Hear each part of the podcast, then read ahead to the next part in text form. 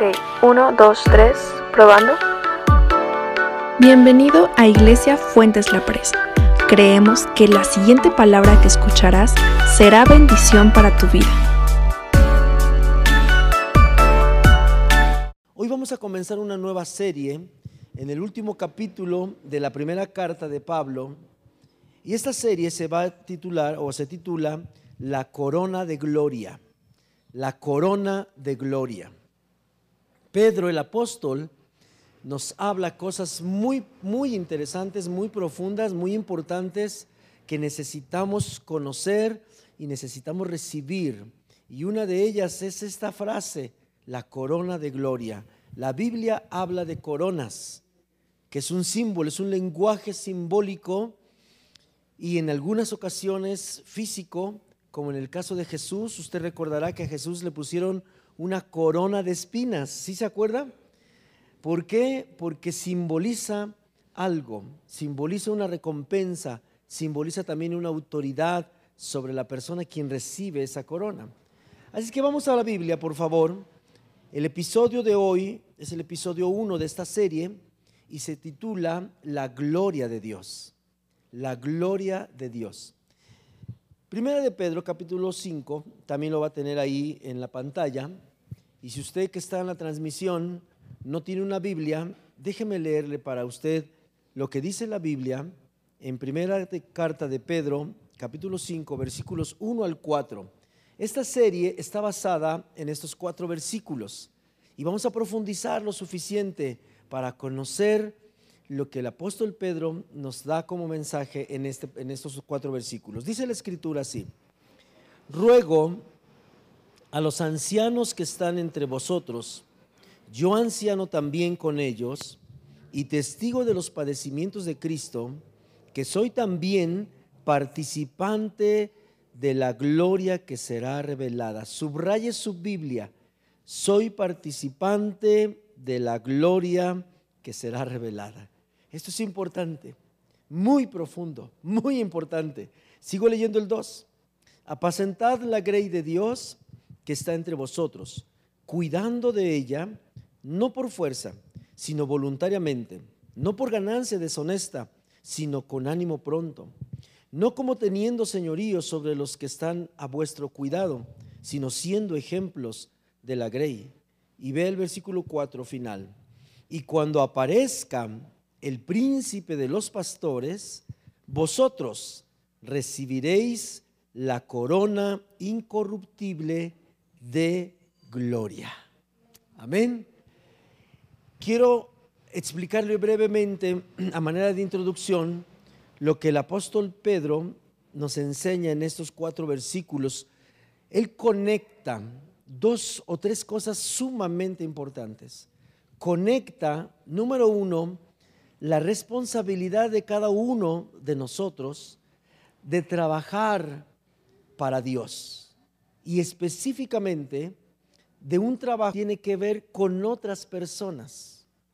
Esto es importante. No es lo mismo trabajar en una iglesia donde mi trabajo es limpiar una silla, e-, ecualizar un instrumento, eh, poner la luz, eh, lavar los baños, vender comida, todo lo que usted sabe o se puede imaginar que se hace como trabajo, guardar los coches, recibir a las personas, pedirles ahí la temperatura con el termómetro, etcétera, todo, todo lo que hacemos.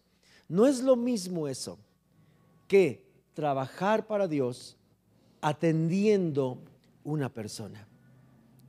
Jesús dijo esto. Yo he venido a buscar lo que se había perdido. Y no fue dinero, no fueron templos, no fueron tesoros ¿Qué vino a buscar Jesús? ¿Qué se había perdido? ¿Los tesoros de Babilonia? No, las personas. Dios está interesado en las personas, en usted y en mí.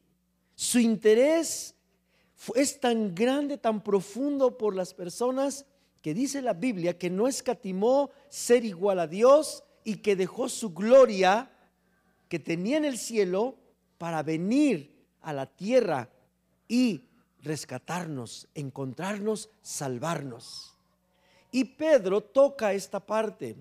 El texto está dirigido a los ancianos. La palabra anciano, en la, en la época de, de donde, cuando fue escrito esto, hasta el día de hoy también, tiene que ver con personas adultas, mayores, sí, pero tiene que ver con personas maduras en cuanto a su conocimiento y su fe en Dios. Este es otro reto del que vamos a estar hablando en este episodio, en esta, en esta serie. La gloria de Dios está reservada, está lista para ser otorgada a las personas que logremos madurez espiritual. Porque si no logramos madurez espiritual, la gloria nos puede destruir. Es como la santidad. Dios tiene varias palabras que expresan quién es Dios. Y una de ellas en la Biblia es la gloria de Dios. Yo sé que si alguien nos preguntara, ¿a ti te gustaría ver la gloria de Dios? Yo creo que el 100% diríamos, pero por supuesto. Claro que me gustaría ver la gloria de Dios. Me gustaría contemplarla, disfrutarla, saborearla y entenderla, porque la gloria de Dios es tan profunda como Dios mismo, porque es Dios mismo. La gloria de Dios es Dios mismo. Y tratar de entender la gloria de Dios es tratar de entender quién es Dios y es profundo. Saber quién es Dios es algo profundo. La vida de un ser humano, 80 años, como dice la escritura, a los más robustos, no nos es suficiente 80 años en la vida para lograr conocer a profundidad quién es Dios. Mucho menos quién es Jesús, porque Jesús es todavía más profundo entender cómo Dios siendo espíritu se hizo hombre y habitó entre nosotros. Es algo profundo. Entonces Pedro conecta esta parte donde nos está enseñando varias cosas. Número uno, que nosotros debemos y fuimos creados para trabajar con personas. El escrito está dirigido a los ancianos, a aquellas personas que alcanzaron madurez espiritual, responsabilidad espiritual y entendieron que su función en la vida es trabajar con personas para enseñarles el camino para llegar al cielo. Y Pedro dice a los ancianos que ese trabajo de trabajar con personas, de atender personas, que es la función principal de Dios en la tierra a través de Jesús y ahora a través de nosotros, tiene una recompensa. Si hacemos nuestra labor correctamente, porque la gloria está reservada para aquellos que alcanzan a observar ese trabajo, lo hacen conforme la Biblia enseña y han crecido en su, en su, vida espiritual. Ok. Dice otro, en otras versiones, por ejemplo, en Biblia, la palabra en, en, la versión hispanoamericana, el versículo 4 dice, y el día en que se manifieste el pastor supremo, recibirán ustedes el premio imperecedero de la gloria. El premio. Hay un premio, mis hermanos, por creer en Dios, madurar en Dios y trabajar para Dios. Y esto es lo importante, es la médula de esta serie, la corona de la gloria. Pero esa corona de la gloria, aunque es un lenguaje que va se ve como futuro, se ve como hasta que esté en el cielo, tiene manifestaciones aquí en la tierra. Y esto es lo interesante de entender. Así es que voy a tratar de que podamos profundizar lo más que se pueda sin extender mucho la serie para que podamos nosotros entrar de lleno a la práctica de cómo prepararnos para esa corona de gloria. Porque hay una corona un símbolo, un premio, una recompensa que Dios quiere darnos a todos nosotros. Así es que dice eh, otra versión, mm, en la versión, por ejemplo, Palabra de Dios para Todos. Así, cuando venga nuestro gran pastor, recibirán una corona gloriosa que nunca perderá su valor. Son lenguajes, son palabras, son traducciones que nos van a ayudar a profundizar. Ok, quiero invitarlo a que podamos ir a varios versículos para ir entendiendo un poco esto. Lucas 24, 26. Esta palabra gloria, la gloria de Dios, la gloria de Dios es una expresión en la Biblia que nos va a enseñar, vamos a empezar por ahí, aunque la relación en el capítulo 5 del versículo 1 al 4 es, Pablo, perdón, Pedro se dirige a los ancianos que están trabajando en su función de pastores, en su función de apacentar, en su función de atender a personas, y les dice, tienen que hacerlo y les da alineamientos de cómo tienen que hacerlo, al final les está diciendo que deben hacerlo porque hay una corona de gloria. Y quiero comenzar por ahí ir entendiendo la gloria de Dios, entendiendo qué es la gloria de Dios y después vamos a ir entendiendo qué es la corona, para después fusionar qué es la corona de gloria y por último entender cuáles son los lineamientos a los que yo debo de trabajar con personas y madurar en mi fe. Bien, Lucas, le dije Lucas, ¿verdad? 24, 26. Dice el versículo 26 como una pregunta. ¿No era necesario que el Cristo padeciera estas cosas y que entrara en su gloria? Subraya ahí en su Biblia. Vea esto, este versículo es un resumen de todo el misterio de la salvación de la humanidad por medio del sacrificio de Jesús. Quiero meditar un poquito en este versículo con usted para entender un poco acerca de la recompensa de la corona de gloria y a su vez entender lo que es la gloria. Dice este versículo, ¿no era necesario que el Cristo padeciera estas cosas? Y después de haber padecido estas cosas, dice, y entrara en su gloria. Quiere decir que Jesús tiene una gloria, la cual siempre ha tenido, la cual siempre ha estado. La dejó para venir a hacer una función en la tierra. Y la función en la tierra era que Él pudiera enseñar a la humanidad la manera en cómo los seres humanos deberíamos vivir para poder agradar a nuestro Creador y poder reconciliarnos con Dios y un día estar con Él para la eternidad, porque así fue creado el ser humano. El ser humano fue creado para habitar eternamente con su Creador. Pero vino el pecado de la desobediencia de Adán y de Eva, para no echarle a las mujeres, siempre decimos de Eva y de Adán. Y muchos hombres, sí, las mujeres son culpables, ellas son las responsables. Bueno, pecó Eva y Adán le siguió. Entonces, pues están iguales. Y fuimos separados de la eternidad con Dios.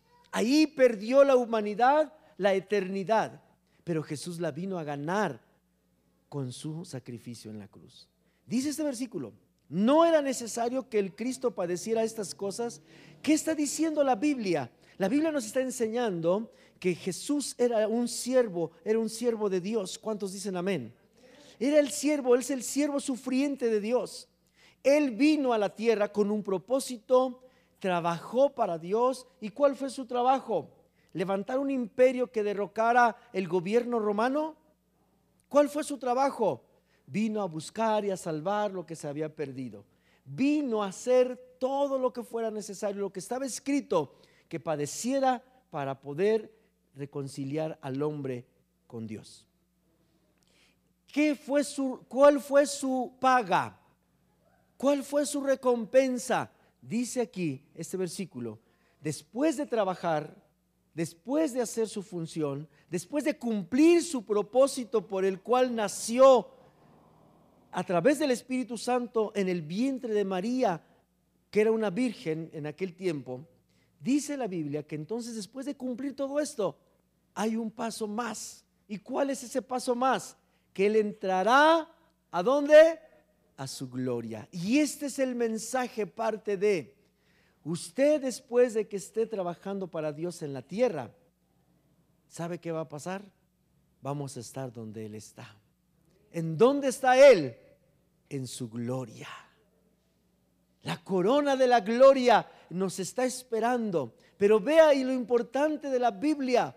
La Biblia dice que Jesús no iba a poder entrar a su gloria si no cumplía primero su propósito, su función. Oh, eso es importante, iglesia. Es hermoso saber que hay gloria de Dios. Es hermoso saber que hay corona de gloria de Dios. Es hermoso saber que está una corona para cada uno. Qué glorioso saber eso. Pero es importante saber que primero está la primera parte para que suceda la segunda parte. Yo nunca podré reclamar una corona de gloria si yo no hago mi función primero. Jesús nunca hubiera podido entrar a su gloria, el cielo no lo hubiera podido recibir si no primero Jesús cumplía su función. Era como si estuviera escrito en el cielo así. No dejen entrar a Jesús nunca si Él no entra después de haber resucitado. Y no puede resucitar si no primero lo matan. Y no pueden matarlo si no primero lo crucifican. Y no puede ser crucificado si no primero lo golpean y lo martirizan. ¿Se da cuenta? Toda la secuencia, sus funciones. Pedro y los apóstoles cuando vieron que Jesús estaba siendo lastimado, Pedro le dijo, yo voy a dar mi vida por ti. Pero nadie podía dar su vida por Jesús, porque era necesario que padeciera para salvarnos nosotros, el apóstol Pedro nos está diciendo, hay una función que tú tienes que hacer como iglesia en la tierra antes de recibir la corona, que es trabajar con personas. Tenemos que buscar personas a quienes nosotros podamos atender, apacentar, pastorear y hacerlo como Pedro nos dice en los primeros cuatro versículos, que es otra médula que vamos a ver. Ok, Quiero que me, que me acompañe, por favor, a Juan 17, versículo 4 y 5. Juan 17. Juan 17, versículo 4 y 5. Hágame saber si lo tiene. ¿Está bien? Juan 17. Vea estos dos versículos traen muchas cosas importantes que meditar en ellas. ¿Listos? Juan 17, 4 dice, yo te he glorificado en la tierra. ¿Qué dice la siguiente parte? Diga conmigo, he acabado. ¿Para quién está la corona de gloria? ¿Para los que hacen el intento? ¿Para los que nunca hicieron nada? para que los que pasaron así de panzazo, ¿alguna vez usted ha pasado de panzazo? ¿Sí ha pasado de panzazo en alguna parte? Y hasta literal, ¿no? Cuando uno está así en la entrada de, panzazo, o sea, apenitas. Y algunos que hemos intentado pasar de panzazo, nos atoramos. Dice, he acabado la obra que me diste que hiciese. Quiero preguntarle esta mañana de una manera muy profunda si usted sabe cuál es la obra que Dios le puso en sus manos que hiciera. Aparte de regarla, porque esa es obra todo lo tenemos, la regamos. Aparte de la esposa, aparte del esposo, aparte de los hijos, para los que tienen esposa, esposo e hijos, aparte de hacer la función que hace a lo que usted se dedique, esto es un poco más profundo. Jesús está diciendo, he acabado la obra que me diste que hiciese. Hay una conexión entre la gloria y la obra. Dice Jesús que Él glorificó al Padre estando en la tierra por el hecho de haber acabado la obra que Dios le puso en sus manos. Creo que esto es importante, iglesia entender cuál es la obra que Él puso en mi vida. ¿Por qué nací como nací? ¿Por qué nací? ¿Por qué estoy aquí? ¿Por qué me tocó la colonia Lázaro Cárdenas? ¿Por qué me tocó ser mexicano y hablo mexicano? ¿Por qué me tocó ser quien soy? ¿Por qué? Hay una obra, hay una función, hay un trabajo que Dios le ha repartido a cada uno de nosotros y que nadie podrá hacer más que nosotros. Aquí comienza lo interesante de la corona de la gloria. Está conectado la corona de la gloria que está en el cielo y que también se manifiesta en la tierra. Está conectado con esta primera parte. Si yo no sé a la edad que tengo cuál es la tarea que Dios me ha dado que yo haga, no podré nunca recibir la corona de gloria porque está conectado el término de mi trabajo con la recepción de la corona de gloria. Es interesante, esto me hace emocionarme porque más que sentirme triste de decir, híjole, ya tengo la edad que usted tenga, ¿no? Ahí dígase usted su propiedad. Ya tengo tantos años y yo no sé ni para qué nací. Wow, no importa. Hoy Dios tiene algo especial. Mire, la Biblia narra de un hombre llamado Nicodemo. Nicodemo era un señor más o menos pues como de calculándole los años, pues yo creo que fácil tenía entre los 70 y 80 años. Era un maestro de la ley, era un hombre que había dedicado toda su vida a conocer la ley de Dios. Y cuando Jesús vino, él dijo, yo no sé nada de lo que he aprendido, me ha enseñado a saber quién es Jesús, que es Dios en la tierra. Y él dice en la Biblia que fue de noche a preguntarle a Jesús, y él tuvo la oportunidad de conocer la razón por la que existía, la tarea que Dios le había puesto a los 70 o 80 años. Así es que no se desanime si usted todavía dice, yo no sé cuál es la tarea que Dios me ha dado. Qué bueno si no lo sabe. ¿Sabe por qué? Porque hoy hay una oportunidad para que la gloria de Dios le sea revelada. ¿Por qué? Porque la gloria de Dios tiene que ver con la revelación de la función que yo tengo que hacer en la tierra. Sigo leyendo. Dice el versículo, he acabado la obra que me diste que hiciese. Ahora pues, Padre, ¿qué dice? Glorifícame tú al lado tuyo. Oh, qué increíble. ¿Dónde está la gloria? Al lado de Dios. ¿Qué está diciendo cuando Pedro dice, cuando tú hagas tu función de apacentar, de trabajar con las personas, te va, a a ser dado la corona de gloria. Vas a estar junto a Dios. Ah, qué hermoso, qué precioso.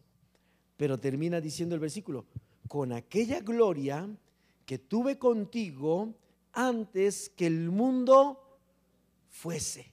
¿Sabe qué dice Pablo a los Efesios hablando acerca de la salvación?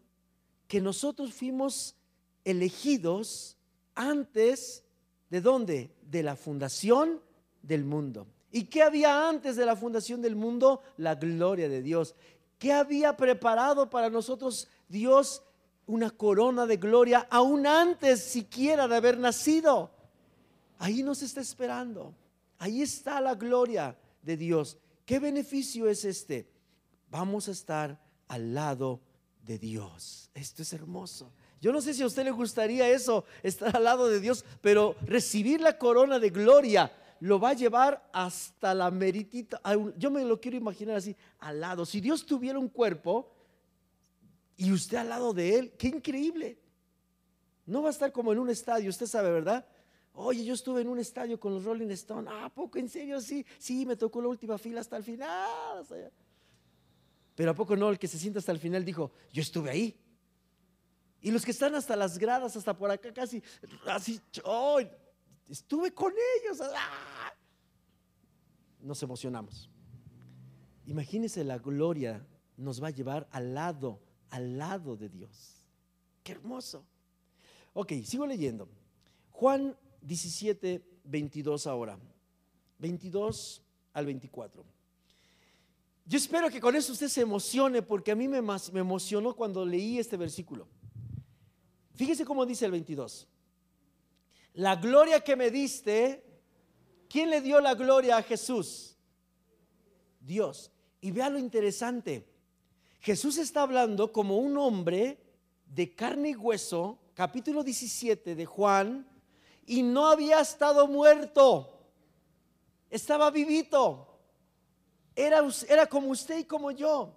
Y vea cómo declara Jesús, la gloria que me que, que me diste, está hablando en tiempo presente. Está diciendo que él ya estaba consciente de que tenía una corona de gloria porque la obra que Dios le había dado que hiciera la había terminado. Fíjese, sigue diciendo, la gloria que me diste, ¿qué hizo Jesús? Yo les he dado para que sean uno, así como nosotros somos uno.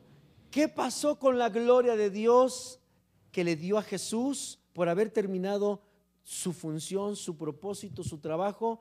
¿Qué pasó con esa gloria? Jesús nos la dio a nosotros. Jesús nos la dio a nosotros. Esto es esto revoluciona mi cabeza, no alcanzo a entenderlo. Es como si, por ejemplo, yo me acuerdo que mi papá nos daba domingo. ¿A cuántos recibieron domingo? ¿Cuántos son de esas épocas cuando los papás daban domingo? ¿Eh? Bueno, pocos, no muchos, pero los demás están muy jóvenes, está bien. Los que estamos un poco más adultos, los papás nos daban domingo y nos daban ahí un peso, 50 centavos. No, cuando eran dos pesos, no, ya era. ¿Y qué cree? Tres pesos, fíjese, no, mi hermana de las millonarias, ¿eh? Como decían mis, mis amigos, de los millonetas, ella era de los millonetas. Bueno, fíjese, nos daban un peso, 50 centavos, etcétera. Y los que teníamos siete hermanos, ¿cuántos tenían siete hermanos? Bueno, casi todos. ¡Ay, ay, ay! Doce, uh, por eso era de los, uh, no, pues era de los supermillonetas, ¿eh? Tres pesos a cada uno por doce. ¿Y qué pasa? Compartir los 50 centavos que te tocan de domingo con tus hermanos. Uy, no. ¿Qué te pasa? O sea, estaba esperando a que me llegara mi domingo, que en la casa de ustedes llegaban los domingos como cada tres meses más o menos. Era domingo cada ocho días, pero el domingo llegaba como cada tres meses. O sea, no era cada domingo. No era cada domingo. Y luego de que llegaba, después de estar esperando cada tres meses más o menos, darte cuenta que, no, que tenías que compartirlo. Dices, ¡ay, no puede ser! Dolía, dolía. Imagínese Jesús recibió toda la gloria del Padre por el sacrificio que hizo y sin pensarla dos veces, dijo, Oscar chulo precioso, toma toda la gloria que recibí, te la entrego, es tuya. Y yo digo, wow, qué increíble. Y eso es lo que ha hecho Dios con nosotros. Muchos ni siquiera la merecemos, ¿está de acuerdo? Ni siquiera la merecemos. Sin embargo, Jesús dijo, así como la recibí, toda completita, no le quité nada, yo te la entrego a ti, es tuya. Aquí es donde entra lo interesante, que la corona de gloria, aunque es un concepto que tiene que ver con el futuro, con la, con la aparición de Dios y con la recepción de, la iglesia con Dios y que podemos pensar, es que eso va a ser hasta, uh, quién sabe cuándo. ¿Y para qué me sirve si las broncas las tengo hoy? Las carencias las tengo hoy. Jesús está diciendo, la gloria que Dios me dio, esa misma yo te la entrego hoy, ahorita que estamos vivos. Y es aquí donde entra lo interesante. ¿En qué consiste la gloria? ¿En qué consiste recibir la corona de la gloria en la tierra mientras vamos al cielo? Siempre y cuando yo esté cumpliendo, acuérdese, la condición de esta corona es que tú estés cumpliendo la función, la obra que Dios te dio que hicieras. Todas las coronas tienen una, una como condición. Por ejemplo, el premio Nobel de la Paz no se lo entregan a todas las personas, ¿verdad? Por ejemplo, un ingeniero industrial que se dedicó a hacer un, fierro de estos, ¿le, van a dar el premio Nobel de la Paz? No, porque no tiene nada que ver. Así la corona de, gloria está conectada cuando nosotros cumplimos el propósito, la tarea con la cual Él nos hizo nacer. Y ahora vamos avanzando. Ahí está la gloria. Yo espero que usted la reciba porque se pagó un gran precio por esa gloria. El precio fue la vida de Jesús en, un madero. su sangre derramada. Ese es el precio. Así es que nadie podemos decir, yo no quiero esa gloria. Él ya pagó. Él ya pagó. Usted y yo ya no tenemos que hacer nada. Él ya lo pagó todo. Así es que lo debemos de recibir. Muy bien. Versículo 23. Yo en ellos y tú en mí, para que sean perfectos en unidad, para que el mundo conozca que tú me enviaste y que los has amado a ellos, como también a mí me has amado. 24. Padre, aquellos que me has dado, quiero que donde yo estoy, también ellos estén conmigo. ¿Para qué? Para que vean mi gloria que me has dado. Para que vean mi gloria. Oh, esto es hermoso. Las personas somos movidas por lo que vemos. Lo que una persona ve es lo que una persona cree. ¿Se acuerda de aquel hombre Tomás? Hasta que yo no vea y toque con mis manos, voy a creer. Eso es importante. La corona de la gloria tiene que ver con apertura de los ojos, con apertura del entendimiento. Eso significa ver. Alguien que ve es alguien que su entendimiento es abierto, alguien que observa y ve la realidad de la vida. Sigo leyendo para explicar tres cosas. Dice, porque has porque me has amado desde antes de la fundación del mundo. ¿Qué hace la gloria? La palabra gloria es una palabra griega que se escribe doxa con X, doxa. Esta palabra griega manifiesta la naturaleza de Dios. Y la naturaleza de Dios es en el cielo, pero también está en la tierra. ¿Cuántos creen que Jesús, que Dios está en la tierra? Por medio del Espíritu Santo y adentro de las personas. Por lo tanto, donde va Dios, va su gloria. Donde está Dios, está su gloria, porque es una expresión de la sustancia de lo que es Dios. Cuando decimos, en esta iglesia está Dios, ¿cuántos creen que en esta iglesia está Dios? Cuando decimos, en esta vida está Dios, haga así conmigo, en esta vida está Dios. ¿Sabe qué está diciendo? Que la gloria está sobre nosotros. ¿Qué hace la gloria aquí en la tierra? Porque en el cielo hace unas funciones y en la tierra hace otras. La Biblia, en esos versículos que acabamos de leer, habla de tres cosas que hace la gloria de Dios en la vida de las personas. Si regresa conmigo al versículo 22, por favor, quiero aprovechar este paréntesis para que usted sepa por qué Pedro le interesa que nosotros recibamos la corona de gloria mientras estamos trabajando con el propósito, la tarea que Dios nos asignó, porque va la, gloria que se tipifica a través de la recepción de la corona de gloria, va actuando en la vida de la persona en varias cosas, en varias situaciones. La primera es esta. ¿Cuál es la primera función de la gloria de Dios en la vida de una persona? Trae unidad, trae unidad. El versículo 22 dice, la gloria que me diste, yo les he dado. ¿Para qué? ¿Para qué nos dio la gloria a Dios? para presumirla, para decirle a los cuates, oye, ¿qué crees? ¿Ya te fijaste la coronaza que me dio Dios? Está bien chida, ¿a poco no? ¿Para qué te la dio? ¿Qué dice la Biblia? Ve tu Biblia, ¿para qué te la dio? Para que seas uno, dice, para que sean uno. ¿Sabe? ¿Sabe por qué las personas tenemos tantos problemas entre nosotros mismos, ¿por qué me caen tan gordas las personas si yo le caigo tan gordo a las personas? Porque la gloria no está en mi vida. Por eso veo puros defectos. Por eso nadie me cae re bien, porque todo el mundo está feo. No hay unidad. Por eso peleo. Por eso no hay unidad. Pero cuando la gloria me es dada y está en mi vida.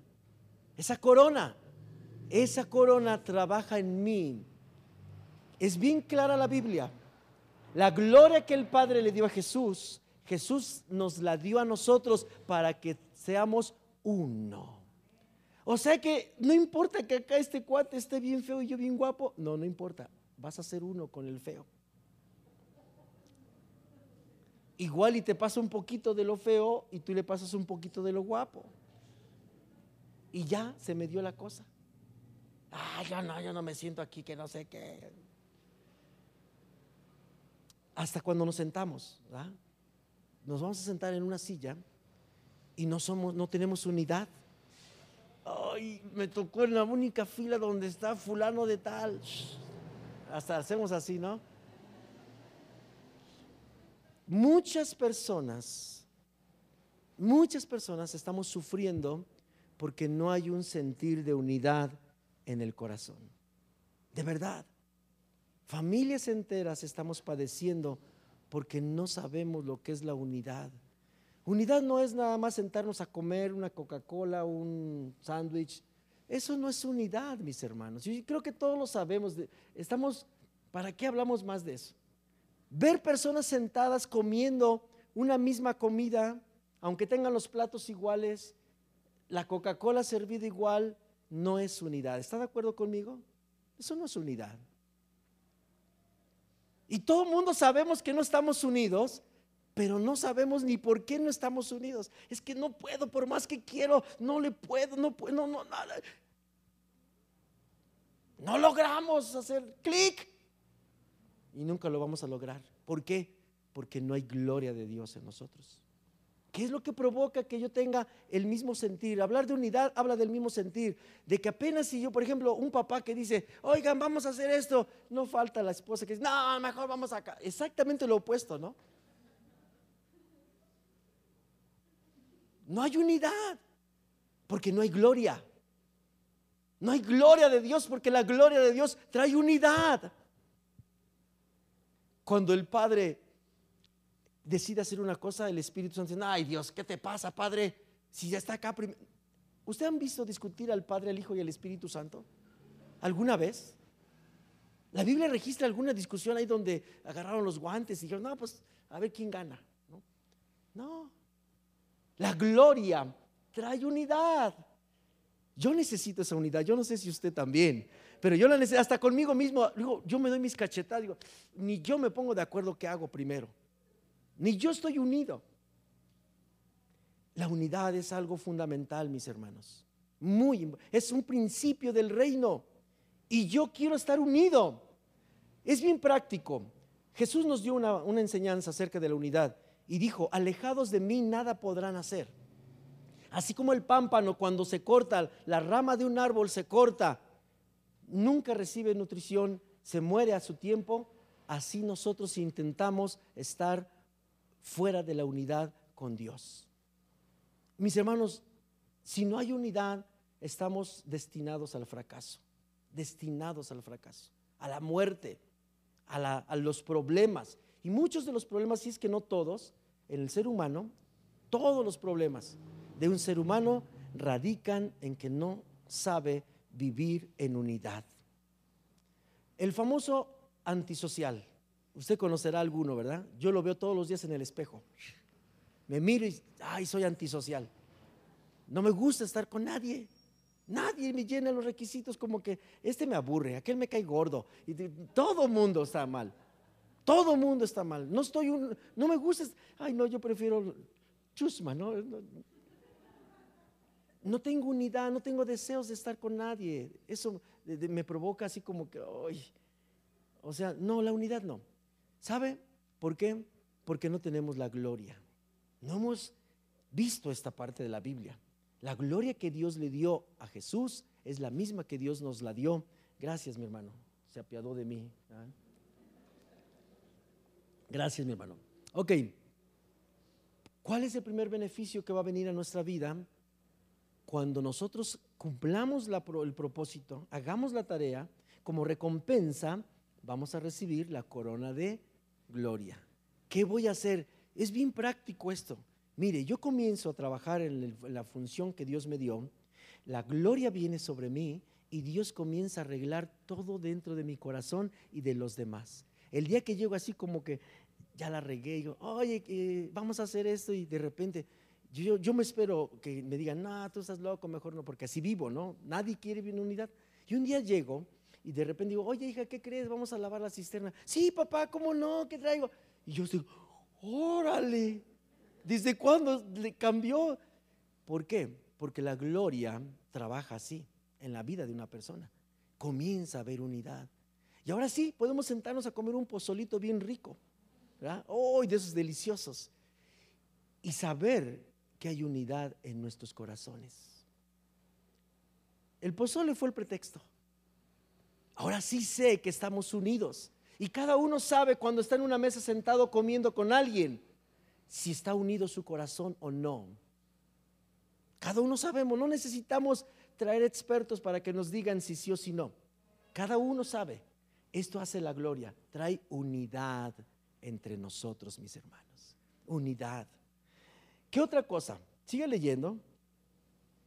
Nada más para terminar el versículo 22, Juan 17, 22. Vea la clase de unidad. Esto está increíble.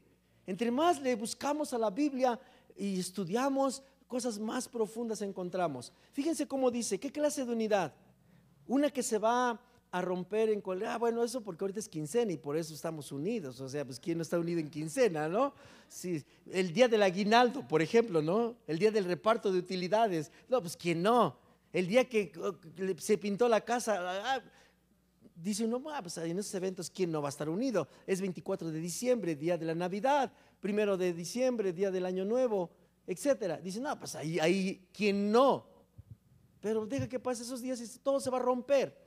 Vea la unidad que trae la gloria de Dios en la vida de una persona. Así como nosotros, ¿qué dice? Somos uno. Oh, ¿Alguna vez se ha roto la unidad entre el Padre, el Hijo y el Espíritu Santo? ¿Alguna vez se ha roto? Lo más glorioso, ¿algún día se romperá? No. Ellos eternamente, eternamente vivirán en armonía y en unidad. Esa es la clase de unidad que viene cuando la gloria reposa sobre una persona que está haciendo la función y el trabajo. Es la recompensa que Dios le da a las personas que entendemos lo que vale el trabajo que hacemos para Dios. Así paga Dios. Así es la corona de Dios. Así es el premio de Dios. Amén. Bien, 23. Yo en ellos y tú en mí, para que sean perfectos en unidad. Lo segundo es, hay perfeccionamiento. Oh, esto es importante. Esta palabrita perfeccionamiento es muy importante que la tengamos muy presente, mis hermanos. ¿Por qué? Es la que nos va a salvar cada vez que alguien intente, por, provocado por la gloria que está en su vida, intente unir a la familia, intente unir, estar unido, estar en armonía, tener un mismo sentir, siempre va a haber oposición. Siempre va a estar alguien que va a decir, no, es que este es bien convenenciero. Siempre va a tener contras. Hay un proceso de perfeccionamiento en la unidad. Nadie puede amanecer perfecto para el día siguiente. Hay un proceso llamado perfeccionamiento. Y esto es lo que hace la gloria, nos perfecciona en el proceso nos perfecciona, nos perfecciona cada vez más, cada vez más, cada vez más, cada vez más. Esto es glorioso, porque este proceso, si no está la gloria, no se complementa, no se complementa. Todo en la vida es un proceso. Usted sabe cómo son hechos los niños. ¿Cuántos adultos saben cómo se hacen los niños? ¿Nadie? Un óvulo es fecundado por un esperma. ¿O no es cierto? Pero antes de eso, primero los corazones del, donde está el óvulo y donde está el esperma son también movidos. O sea, todo tiene un proceso. Si usted empieza a buscarle, todo es un proceso. Todo es un proceso. La unidad es un proceso donde somos perfeccionados. Dice el versículo, para que el mundo conozca que tú me enviaste y que los has amado a ellos como también a mí me has amado. Esto otro importante. ¿Sabe la razón número uno del por qué las personas somos infelices en la tierra y hacemos infelices a otros? Es porque no nos ha sido revelado, porque la gloria no la hemos aceptado, que somos amados de la misma manera como Dios amó a Jesús. ¿Cuántos realmente nos sentimos amados por Dios? De la misma manera que sabemos que Dios amó a Jesús. Vea el estándar. Dice este, esta parte de la Biblia, para que conozca el mundo que tú me enviaste y que los has amado a ellos como también a mí me has amado. Le pregunto, ¿usted tiene duda de que Dios amó a su Hijo Jesucristo? ¿Alguno tiene duda que Dios amó a su Hijo? No, ¿verdad? Sin embargo, nosotros a veces en la vida llegamos a dudar de la magnitud del amor que Él tiene por nosotros. Es que si Dios me hubiera amado como le ama a Jesús, a mí no me hubiera pasado esto. A mí no me hubiera sucedido aquello. Es que si asociamos el amor de Dios con lo bien que la podemos pasar aquí en la tierra, con todos los bienes, los dineros, carros, lujos, viajes, familia. Y, no nos damos cuenta que la Biblia dice que de la manera como Dios amó a Jesús es la misma manera como Dios nos amó a nosotros. Y cuando entramos a, este punto, ¿qué incluía el amor de Dios en la vida de Jesús? Que padeciera por causa del propósito por el cual nació. O sea, dicho de otra manera, el amor de Dios es que yo te di una tarea, Jesús, que tú cumplieras, y dentro de esa tarea es que yo quise que tú murieras en una cruz y que te clavaran y que sangraras y que te... Dice uno, espérame tantito. Esa revelación tiene que estar sobre nosotros. De la misma manera que Dios amó a su Hijo Jesús y permitió que sufriera y padeciera, y que aún así, aunque no se entendiera, era el reflejo del amor de Dios sobre él, es la misma forma que tiene que venir revelado a nosotros por la gloria de Dios en mi vida, que es el amor de Dios. Eso va a sanar todas las heridas del alma habidas y por haber. ¿Por qué? Porque hoy en día, cuando la gloria de Dios no está en la vida de una persona y la persona experimenta grandes sufrimientos, no tiene ni siquiera conciencia de que es el reflejo del amor de Dios en su vida. Y de ahí, por eso maldecimos. Por eso decimos, es que yo nací maldito, es que a mí nada me sale bien, es que... No, no es nada de eso. Todos los padecimientos, todas las carencias, todas las desfortunas que estamos viviendo son el reflejo del amor de Dios en mi vida para perfeccionarme. Pero no lo voy a ver así si la gloria no me lo revela.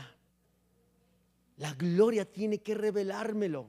Tiene que revelarme que la misma manera en que el Padre amó a Jesús y le permitió que padeciera sus 33 años de vida en la tierra, es la misma manera en la que Él me ama a mí, de tal manera que eso va a sanar mi alma.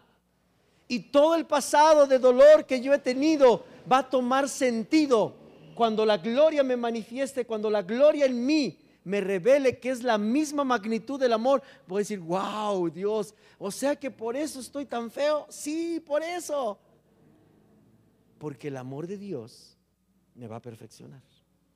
Esto se llama revelación del amor de Dios. No es lo mismo que alguien te regale un folleto que te diga, Dios te ama. No es lo mismo que tú veas en los carros la calcomanía, Dios te ama. No es lo mismo que escuches una predicación que diga, Dios te ama, o que tu amigo, tu pariente o alguien te diga, es que Dios te ama. Nunca será lo mismo a que la gloria te lo revele cuando tú la recibes, porque viene desde tu espíritu. Es cuando los feos decimos, oh, sí, no importa que esté feo. Dios me ama. ¿Qué hay que no cubra el amor de Dios, mis hermanos? Dios, es que mira, mi oreja salió fea. Y tú tienes la revelación del amor de Dios. ¡Wow! ¡Qué oreja tan preciosa! De verdad, así se vive. Ahora, sigamos leyendo. ¿Qué otra cosa? ¿Dónde me quedé? Ayúdeme. 22, ¿verdad? Ok. Vamos ahora a Hebreos 2, para ir terminando. Hebreos capítulo 2. Quiero tocar este penúltimo versículo, otro penúltimo párrafo, solo para reflejarle qué otra cosa nos da la gloria de Dios. Esto le va a encantar, espero que le encante, porque esto es importante. Hebreos capítulo número 2, versículos 7 al 9. Hebreos 2, del 7 al 9. Ahorita estoy compartiéndole qué hace la gloria de Dios en la vida de una persona. ¿Qué hace la gloria de Dios en la vida de una persona? ¿Está bien? Hebreos 2, 7 al 9. Hágame saber cuando ya lo tenga. ¿Listos? ¿Todos estamos listos? Correcto. Dice la Biblia de esta manera.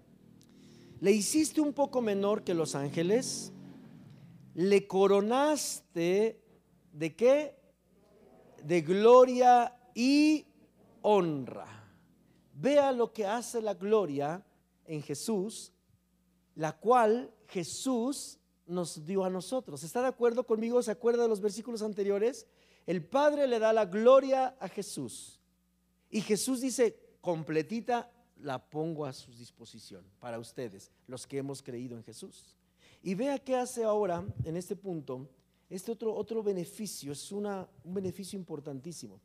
Le coronaste de gloria y de honra y le pusiste sobre las obras de tus manos. Pero no termina ahí. Dice, todo lo sujetaste bajo sus pies. ¿Sabe de qué habla esto? De autoridad espiritual. Otra de las cosas que las personas tenemos en la faz de la tierra es que no tenemos autoridad espiritual. Carecemos de autoridad espiritual. Y el mundo en el que vivimos es un mundo espiritual. Primero se mueven las cosas en el mundo espiritual antes de que se muevan en el mundo natural. Quiero que sepa eso. Que primero es lo invisible que representa el reino espiritual y después el mundo visible que representa el mundo natural. Antes de que suceda algo que nosotros vemos en lo natural, primero debe de suceder en el mundo espiritual. Nada sucede sin que Dios lo autorice. Vea lo que hace la gloria en la vida de una persona. Cuando una persona obedece el mandato de su función en la tierra y está trabajando como Dios quiere que, lo que trabaje en la tarea que Dios le puso, entonces Dios dice, yo te daré la corona de gloria. ¿Qué está diciendo? Te voy a dar autoridad espiritual.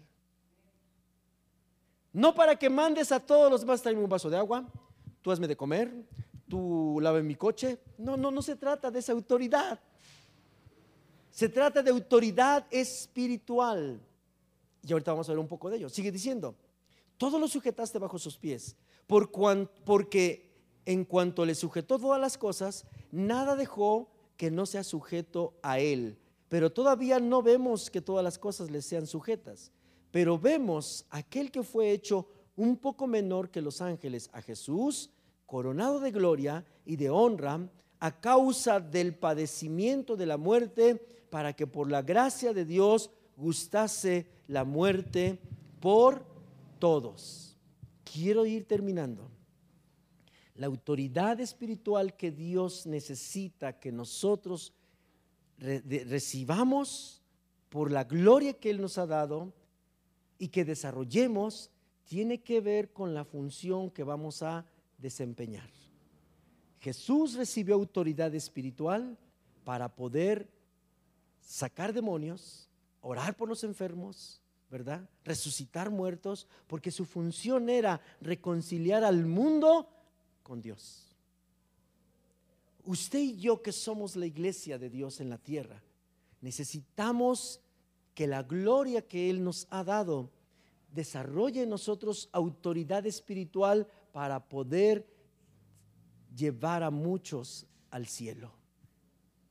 No es para que nos hagan un monumento, no es para que alguien hable bonito de nosotros. No es para agraciarnos a nosotros, es porque, porque hay una lucha espiritual y debemos entenderla entre el cielo y el infierno. Tal vez no es el momento, pero se lo tengo que decir. Todos los días, cada segundo, que el reloj marca un tic-tac, el reino de las tinieblas se está llevando a personas al infierno. Y Dios necesita que usted y yo hagamos nuestra función, nuestro trabajo, con la autoridad que da su gloria para poder rescatar y llevar a su gloria, a su presencia, a todas esas personas. Se necesita la autoridad espiritual para poder hacer la función por la cual existimos en la tierra. Es algo similar al refrán de no, Dios no te va a mandar a la guerra sin fusil. Es como esa frase. ¿Qué pensarías de un capitán de un ejército que manda a su ejército a pelear contra furiosos y grandes y valientes y experimentados soldados y sin fusil? ¿Tú qué pensarías de ello? No, pues a veces nos sentimos así, mis hermanos que el mundo es más poderoso. A veces nos sentimos tan chiquitos, tan indefensos, tan porque no hay autoridad espiritual en nuestras vidas. Sentimos nuestra chiqueza espiritual cuando no podemos orar por alguien que se está muriendo, cuando alguien se está desintegrando, cuando alguien se está, sentimos una desesperación, pero no podemos hacer nada porque no hay autoridad espiritual en nosotros. Y somos llamados a desarrollar autoridad espiritual para cumplir el propósito, la tarea de Jesús en la tierra. ¿Cómo viene esa autoridad? ¿Cómo? ¿Gritando? ¿Gritando? No. Los gritos no hacen nada en el reino espiritual. ¿Está de acuerdo conmigo? Nada.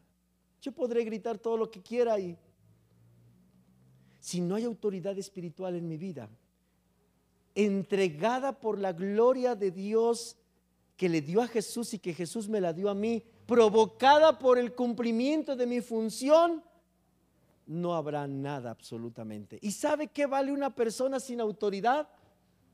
Nada. Por eso me siento a veces como me siento. ¿Alguna vez he sentido que ni, ni el perro le hace caso? Bueno, hay veces que ni los moscos. ¿Se ha dado cuenta que le está haciendo así? Ni el mosco se quiere ir. No hay, ni, no hay ni un gramo de autoridad espiritual en mí. ¿Por qué? Porque no he desarrollado, no he dejado que la gloria venga causada por la función que hago. ¿Cómo vino la gloria sobre Jesús? ¿Cómo vino la gloria? Porque cumplió la tarea que el Padre le encomendó. ¿Usted quisiera la gloria? La autoridad espiritual tiene que cumplir su función. Quiero ir terminando.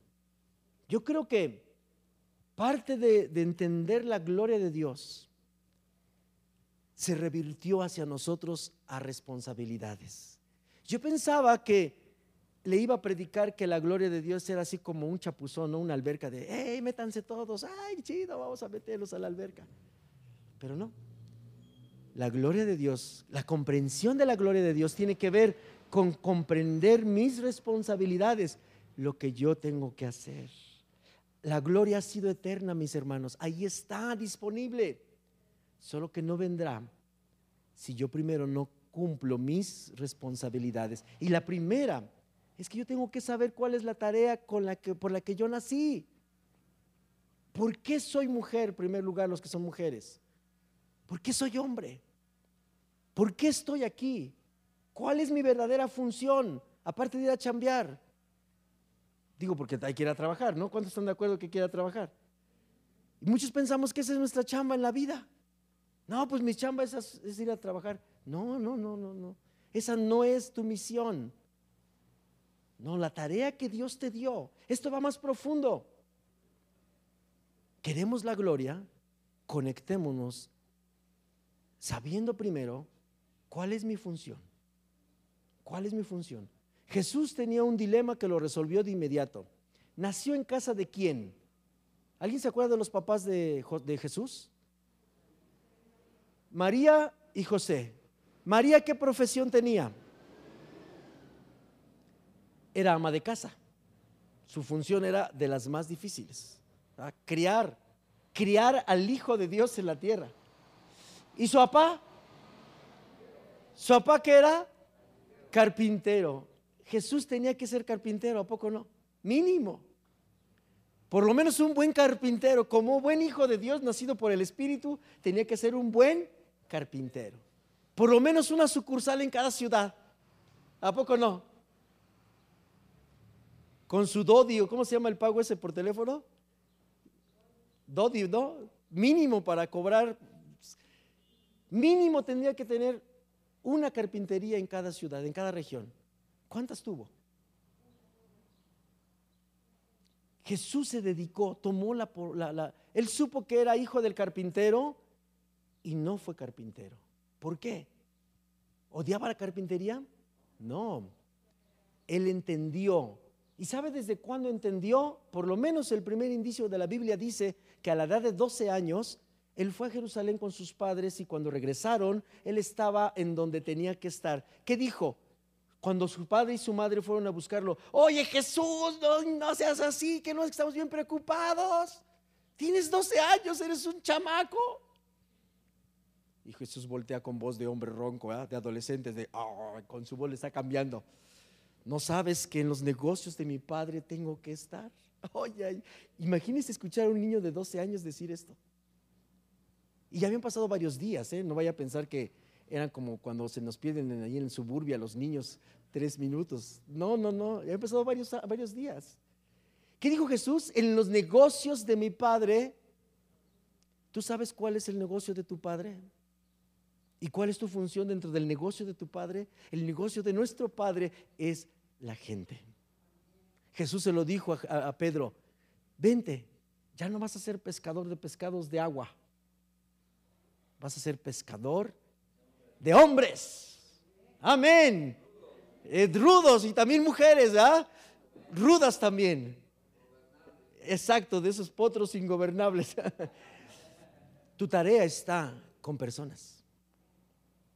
¿Qué estás haciendo por las personas? Ay, pastor, si apenas si me entiendo yo. Ese es el punto. ¿Por qué apenas si te entiendes tú? Porque la gloria no está en ti pero la gloria está disponible para todos. Porque ya Jesús la ganó por su trabajo. El Padre se la dio y ahora Él nos la entregó. Y estas tres cosas, unidad, perfeccionamiento en la unidad y autoridad espiritual, es lo que Dios quiere darte esta mañana. ¿Le gustaría recibirlo? Póngase en pie. Gracias por haber escuchado este mensaje. Comparte con alguien a quien quieras bendecir con esta palabra.